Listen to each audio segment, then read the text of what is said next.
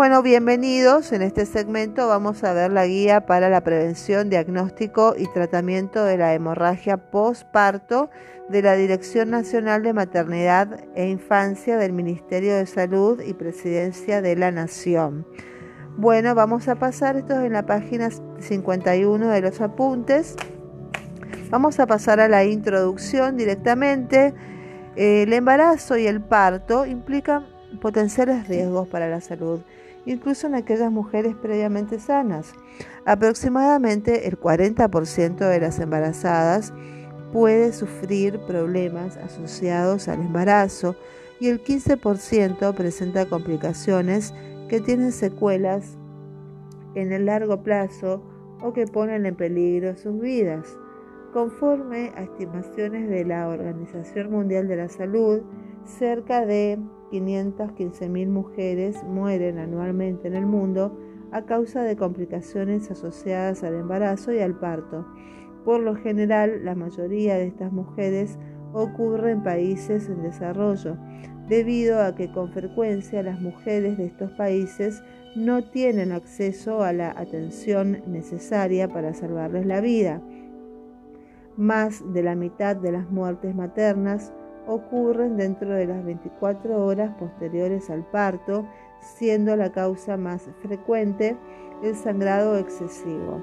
Entonces tenemos el 25% durante el parto, el 5% entre la segunda y, sexta semana después del parto, el 20% entre el día 2 y 7 del parto y el 50% en las primeras 24 horas. Estas son las ocurrencias de muertes maternas.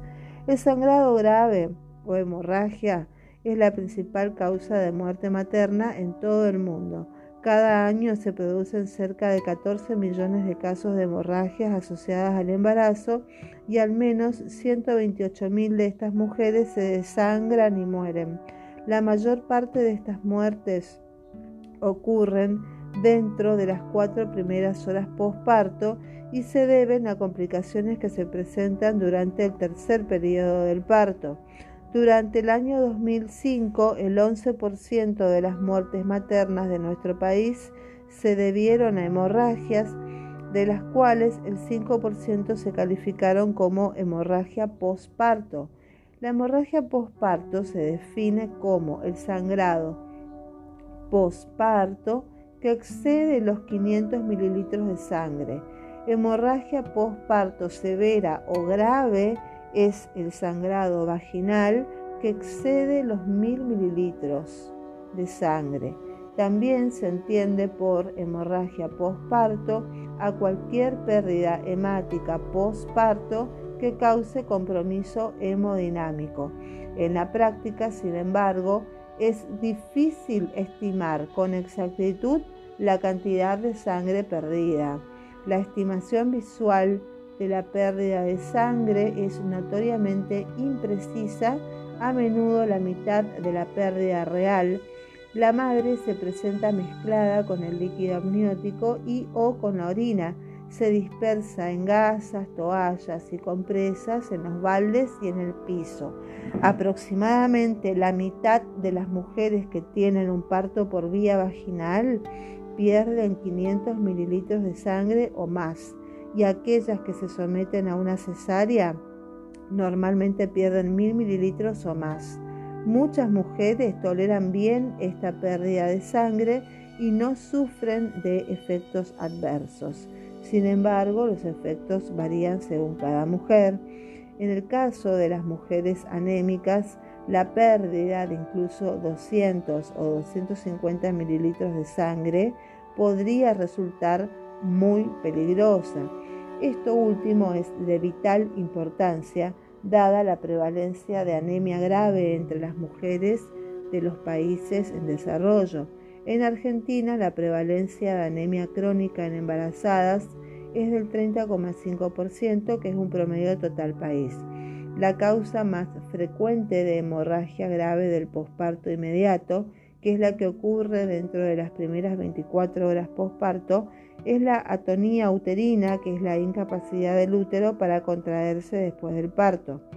Otros factores que también contribuyen a la hemorragia postparto son la retención de tejido placentario, los desgarros cervicales o vaginales y la ruptura o la inversión uterina, la hemorragia tardía del posparto, la que acontece después de las primeras 24 horas posparto, a menudo ocurre como resultado de alguna infección, de la contracción incompleta del útero o de la retención de restos placentarios. La hemorragia postparto temprana en muchos casos puede ser manejada con atención obstétrica básica y esencial, pero cualquier retraso puede acarrear complicaciones mayores que podrían requerir de una completa atención obstétrica de emergencia. Por lo general, a este tipo de, eh, de atención solo se accede en un hospital de referencia, lo que significa que la mujer debe ser trasladada, aumentando con ello el riesgo de muerte. Aquellas mujeres que sobreviven a una eh, hemorragia posparto a menudo sufren de anemia grave si su condición no es manejada adecuadamente. Las transfusiones de sangre que se realizan con el objeto de salvar la vida durante la hemorragia se asocian a ciertos riesgos de reacción o transmisión de infecciones. Las intervenciones quirúrgicas, que, son particularmente la histerectomía, implican secuelas irreversibles como la infertilidad y los riesgos relacionados con el acto quirúrgico, tales como las infecciones, las complicaciones anestésicas, las tromboembolias, la incapacidad física transitoria, entre otras. Y no es posible identificar de manera consistente a las mujeres que presentan un mayor riesgo de sufrir una hemorragia postparto.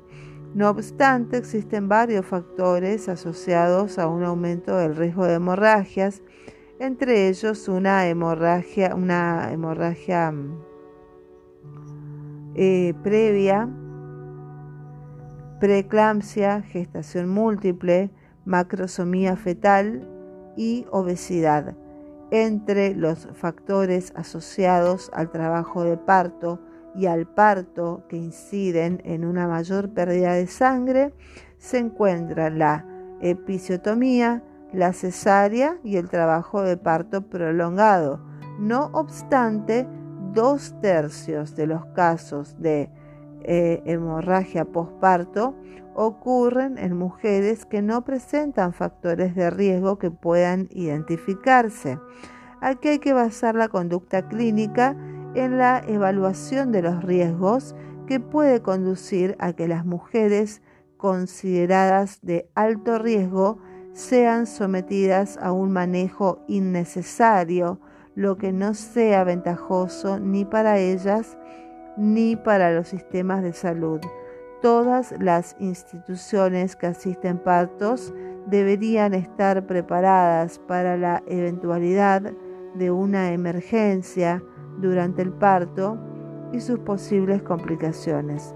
Estas instituciones deben ser capaces de resolver las emergencias que pueden producirse imprevistamente tanto en los partos normales como los patológicos, por lo que deben cumplir obligadamente las condiciones obstétricas y neonatales esenciales recomendadas por la OMS. En la tabla 3 vemos las condiciones obstétricas y neonatales esenciales, que serían función quirúrgica y procedimientos obstétricos, poder realizar cesáreas, reparación de desgarros vaginales altos, cervicales y rotura uterina, histerectomía, ectópico, forceps, ventosa, extracción de placenta, legrado por aborto incompleto.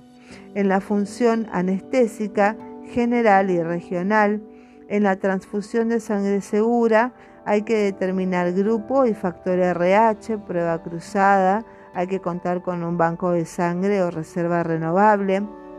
En los tratamientos médicos para resolver shock, sepsis, eclampsia, asistencia neonatal inmediata, recepción y de reanimación cardiopulmonar, control térmico, la evaluación del riesgo materno y neonatal, son listados de factores de riesgo obstétricos y neonatales para derivación a nivel de complejidad adecuado y el transporte oportuno a nivel de referencia, eh, teléfono, radio y vehículo permanente. La introducción de prácticas basadas en la evidencia para prevenir y manejar la hemorragia posparto pueden mejorar el desempeño de los establecimientos que asisten partos, mejorando la supervivencia materna e infantil. Entre estas prácticas se propician dos intervenciones efectivas como son la ligadura oportuna del cordón umbilical y el manejo activo del tercer periodo de parto. Con respecto a la atención del tercer periodo del parto, tenemos las intervenciones efectivas. Se entiende por tercer periodo del parto al lapso comprendido entre la salida del bebé y la expulsión de la placenta. En el manejo activo del tercer periodo consiste en la aplicación de intervenciones que facilitan la salida de la placenta, aumentando las contracciones uterinas, previniendo la hemorragia postparto por atonía uterina.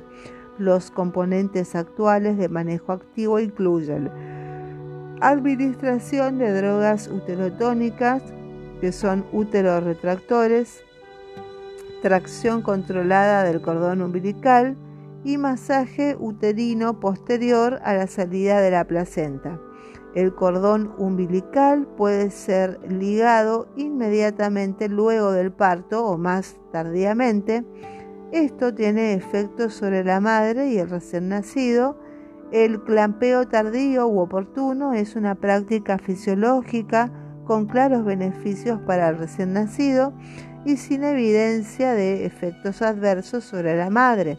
El clampeo temprano solo se justifica ante la existencia de contraindicaciones para la ligadura tardía.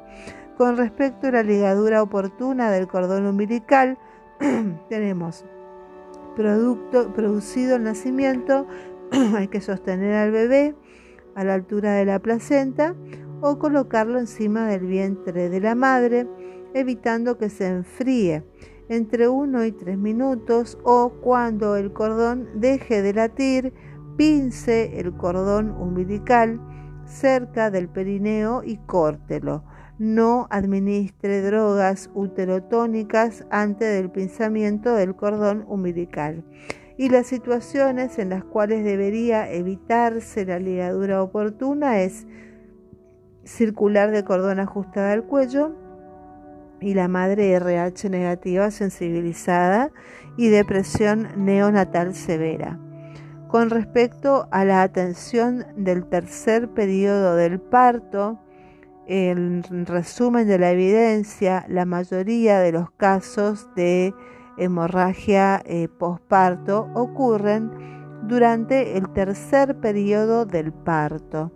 En este periodo, los músculos del útero se contraen y la placenta comienza a separarse de la pared uterina. Los volúmenes de sangre que se pierden dependen de la rapidez con que esto ocurra. En el tercer periodo generalmente dura de 5 a 15 minutos. Si transcurren más de 30 minutos, se considera que el tercer periodo del parto es prolongado, lo que indica una posible complicación. Bueno, con respecto al manejo activo del tercer periodo del parto, se trata de una serie de intervenciones orientadas a acelerar la expulsión de la placenta por medio del aumento de las contracciones uterinas y prevenir la hemorragia posparto, evitando la atonía uterina. Estas intervenciones consisten en pinzar y cortar el cordón umbilical entre el primer y el tercer minuto después del nacimiento del bebé o al cese de los latidos. Administrar una droga uterotónica que contrae al útero, aplicar tensión controlada del cordón umbilical, también denominada tracción controlada del cordón, ejerciendo simultáneamente contratracción sobre el útero a través del abdomen y después de la expulsión de la placenta, el masaje del fondo del útero a través del abdomen también ayuda a que el útero se contraiga, disminuyendo así el sangrado. El manejo activo del tercer periodo del parto se practica en el Reino Unido, en Australia y en muchos otros países. A diferencia del manejo activo, el manejo expectante del tercer periodo del parto, también conocido como manejo conservador o fisiológico, implica esperar las señales que indican que la placenta se está separando de la pared uterina. Por ejemplo, si se observa una expulsión súbita de sangre y no intervenir hasta que ésta se desprenda de manera espontánea. El manejo expectante es la práctica común en algunos lugares de Europa, en los Estados Unidos y en Canadá. Además, el manejo expectante es la regla general que se sigue en los países en desarrollo para la mayoría de los partos que ocurren en el hogar. Muchos estudios a gran escala, aleatorizados y controlados en maternidades bien equipadas, han comparado los efectos del manejo activo y del manejo expectante. A pesar de que en los estudios se utilizaron diferentes protocolos y definiciones de manejo activo, sus resultados son reveladores. Un metaanálisis de estos estudios al que se puede acceder a través de la base Cochrane y de la Biblioteca de Salud Reproductiva de la OMS confirmó que el manejo activo se asocia a una disminución de la pérdida de sangre en un 60%, a una baja de los casos de anemia posparto y a una reducción de los casos que necesitan de transfusión sanguínea.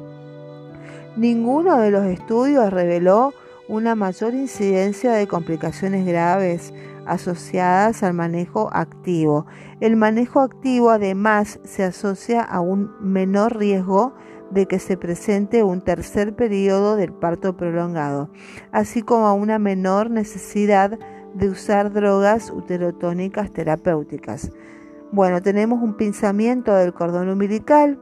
En el manejo activo del tercer periodo del parto se propone que el cordón umbilical se pince y corte inmediatamente después de la salida del bebé de modo de poder proseguir con otras intervenciones del manejo activo.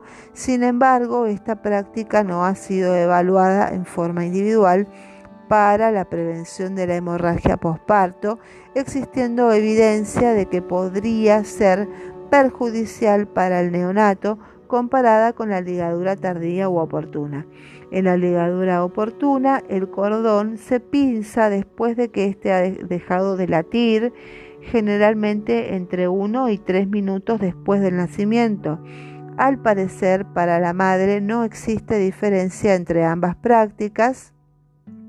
Sin embargo, pinzar el cordón inmediatamente después del parto reduce el flujo de sangre de la placenta hacia el recién nacido. Se ha estimado que luego del nacimiento existe un pasaje de sangre de la placenta al bebé de aproximadamente 80 mililitros al minuto del nacimiento y de 100 mililitros a los 3 minutos.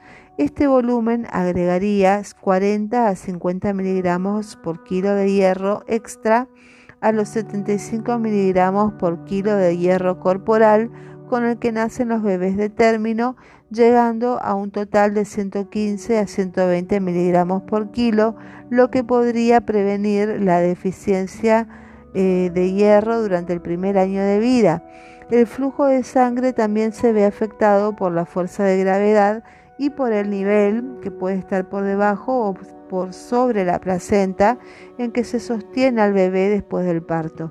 Se sugiere que el neonato esté algo por debajo de 10 a 20 centímetros o al menos a nivel de la placenta. Sin embargo, no está demostrado que al colocarlo sobre la madre impida la transfusión placentaria hacia el recién nacido debido a que la altura por encima de la placenta no es mayor de 15 a 20 centímetros. Se ha estimado que el pinzamiento inmediato del cordón umbilical impide que un 20-50% de la sangre fetal fluya de la placenta al recién nacido. El menor flujo de sangre se traduce en un descenso de los niveles de hematocrito y hemoglobina del recién nacido y podría incrementar la frecuencia de anemia por deficiencia de hierro durante la infancia. Un estudio reveló que cuando se retrasa el pinzamiento del cordón hasta que éste deja de latir, la tasa de anemia entre los bebés de dos meses de edad se reduce a la mitad. Sin embargo, algunos estudios han indicado la posibilidad de mayores trastornos respiratorios, policitemia e hiperbilirrubinemia en el recién nacido luego del pinzamiento tardío del cordón. En un estudio realizado en Argentina, 276 neonatos al término fueron aleatorizados al pinzamiento inmediato, que serían dentro de los 15 segundos al minuto y a los 3 minutos del nacimiento. El pinzamiento al minuto y a los 3 minutos resultó en un incremento del hematocrito venoso dentro de los rangos fisiológicos con una disminución en la prevalencia de anemia neonatal sin advertirse efectos deleterios ni para la madre ni para el bebé. El efecto se mantiene a los seis meses de vida, que son los datos no publicados. Con respecto a la administración de las drogas uterotónicas, la droga uterotónica más comúnmente utilizada es la oxitocina, por su demostrada efectividad para disminuir la incidencia de hemorragia posparto y los casos del tercer periodo de parto prolongado. La oxitocina se prefiere porque produce eh, efecto 2 a 3 minutos después de la inyección, tiene efectos colaterales mínimos y se puede usar en todas las mujeres. Comparada con la oxitocina, la ergonovina es menos estable a temperatura ambiente y tiende a perder su potencia con mayor rapidez, especialmente en climas tropicales. Al parecer, la sintometrina, que es la ergonovina combinada con oxitocina, es aún más efectiva que la oxitocina pura. Sin embargo, la sintometrina se asocia con más efectos secundarios como por ejemplo dolor de cabeza, náuseas, vómitos y aumento de la presión sanguínea. Las mujeres que sufren de presión alta, preeclampsia o eclampsia no pueden usar ergonovina porque aumenta el riesgo de convulsiones y accidentes cerebrovasculares. Las prostaglandinas también son efectivas para controlar el sangrado pero tienen diversos efectos secundarios, entre los que se cuentan diarrea, vómitos y dolor abdominal. Su uso solo debería considerarse ante la inexistencia o el fracaso de las otras drogas. La eh, carbetocina es un análogo, análogo sintético de la oxitocina con una vida media más prolongada de 40 minutos administrada en forma intramuscular o intravenosa inmediatamente luego del nacimiento y es tan eficaz como la sintometrina para la prevención primaria de la hemorragia posparto y posee menos efectos adversos que esta. Antes de administrar cualquiera de estos medicamentos, asegúrese de que el útero no se encuentre ocupado por otro bebé con respecto a la tracción controlada del cordón umbilical. El cordón umbilical se debe pinzar cerca del perineo, sosteniéndose el extremo de la pinza con una mano. Se estabiliza el útero aplicando la contratracción durante la tracción controlada del cordón umbilical, lo que ayuda a prevenir la inversión uterina. No se debe realizar la tracción del cordón umbilical sin aplicar la contratracción por encima del pubis con la otra mano. Para la mujer, los potenciales riesgos asociados con la tracción controlada del cordón son que se produzca una inversión uterina, que es la parte superior del útero, que protruye a través del cervix y que el cordón se separe de la placenta. No se registró ningún caso de inversión uterina o de separación del cordón en los cinco principales estudios controlados en los que se comparó el manejo activo y el manejo expectante. Con respecto al masaje uterino, luego del alumbramiento, el fondo del útero se masajea a través del abdomen de la mujer hasta conseguir que el útero se contraiga. Durante las dos primeras horas se debe controlar que exista una adecuada retracción uterina y que los loquios sean normales. Muy bien. Eh, el cuadro número uno, que es el uso de medicamentos oxitóxicos, tenemos la oxitocina, la dosis y vía de administración por vía intravenosa, hay que infundir 20 unidades en un litro de líquidos intravenosos a 60 gotas por minuto, eh, por vía intramuscular de 10 a 20 unidades y hemorragia posparto de 20 a 40 unidades. La dosis continua es intravenosa. Eh, hay que infundir 20 unidades de oxitocina en un litro de líquido intravenoso a 40 gotas por minuto y la dosis máxima de oxitocina no más de 3 litros de líquido intravenoso que contengan oxitocina y las precauciones eh, con estas que no debe administrarse en bolo intravenoso.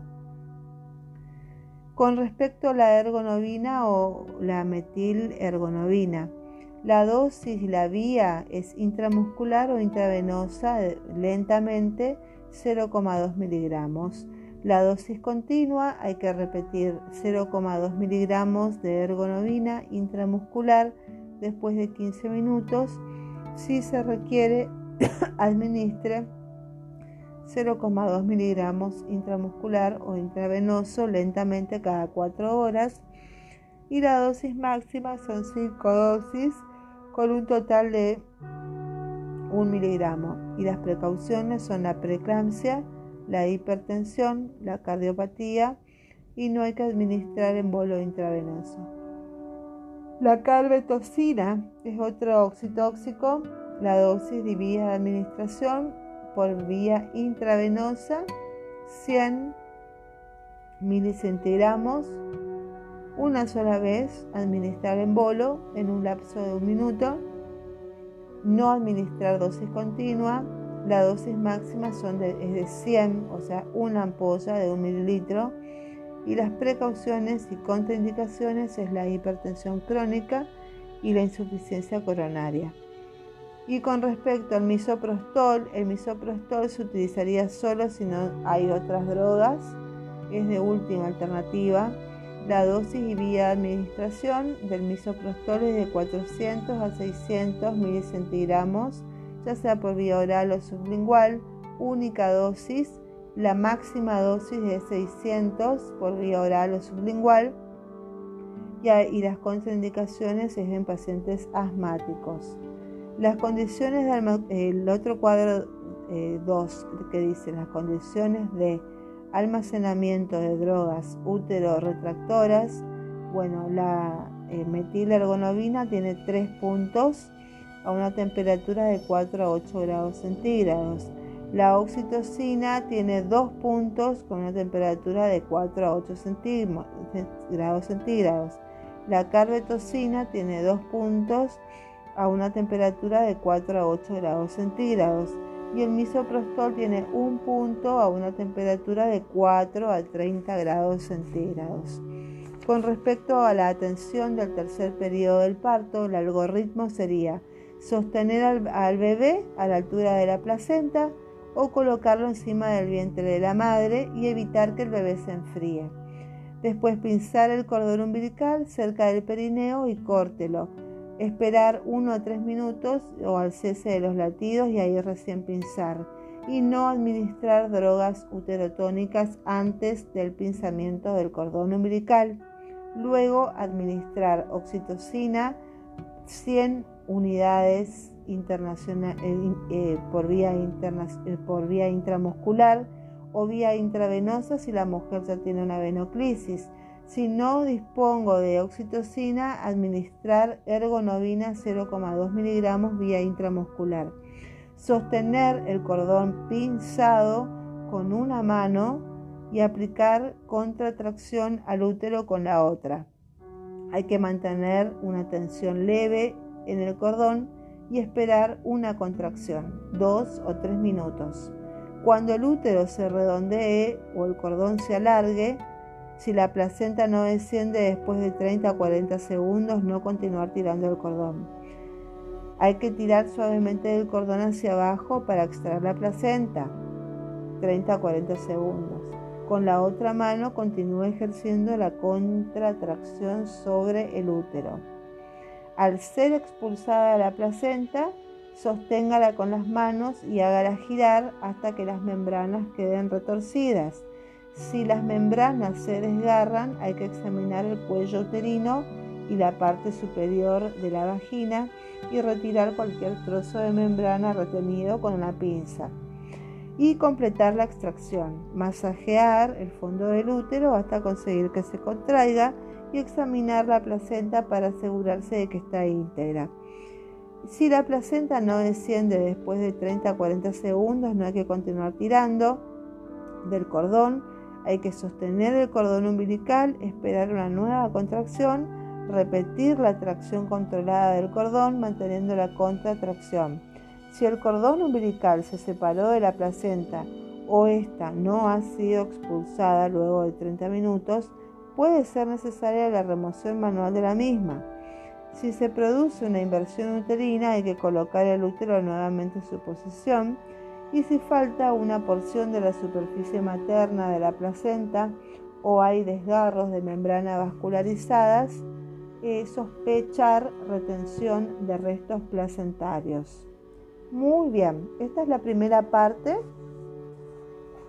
de las hemorragias. Eh, posparto de la guía para la prevención.